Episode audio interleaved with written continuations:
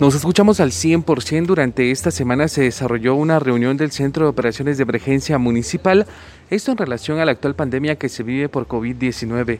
Según expresado por el vocero de la Municipalidad de Quetzaltenango, Marc Juárez, se analizaron diferentes aspectos a tomar en cuenta importantes. Uno de ellos, el proceso de vacunación, también eh, los procesos de operativos que se realiza a través de la intersectorial, dentro de algunos otros eh, datos importantes en relación a la cantidad de contagios que existen actualmente en el municipio de Quetzaltenango.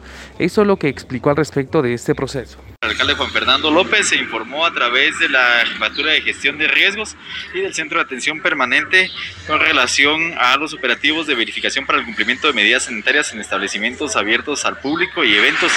Eh, de esa cuenta, durante el mes de septiembre y la primera semana de octubre se registraron 48 inspecciones en total, en las cuales las autoridades de salud aplicaron 10 sanciones, dos eh, festividades fueron suspendidas y se aplicaron dos sanciones por reincidencia en este caso, la sanción que se aplica es el cierre temporal del negocio durante 10 días, entendiendo que en, el primer, eh, la primera sanción se aplican 5 días. Eh, se está haciendo pues el llamado a los encargados de estos establecimientos a cumplir con las medidas eh, establecidas por las autoridades de salud para evitar la aplicación de sanciones que podrían incluir la reincidencia, incluso una sanción económica en el caso de que se continúe con estas medidas. en relación al proceso de vacunación. El CAP informó que hasta el 11 de octubre se registraban 105.240 primeras dosis aplicadas en el municipio de Quetzaltenango y 68.920 segundas dosis.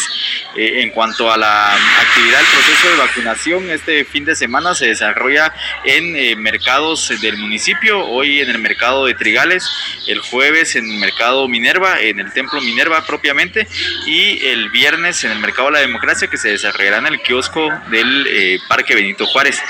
Y con relación a la actualización de la sala situacional, establecemos que hasta esta fecha se registra un total de 16.782 casos, de los cuales 2.464 están activos, 13.850 recuperados y 467 fallecidos hasta la fecha.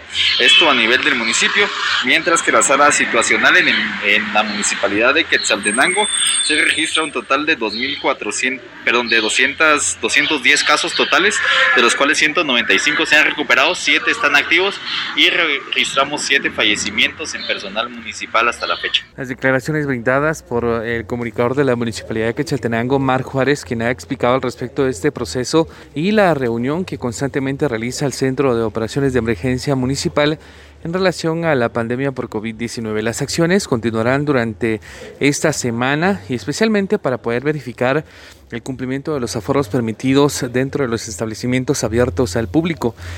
Con esta información retorno a cabina como nos escuchamos.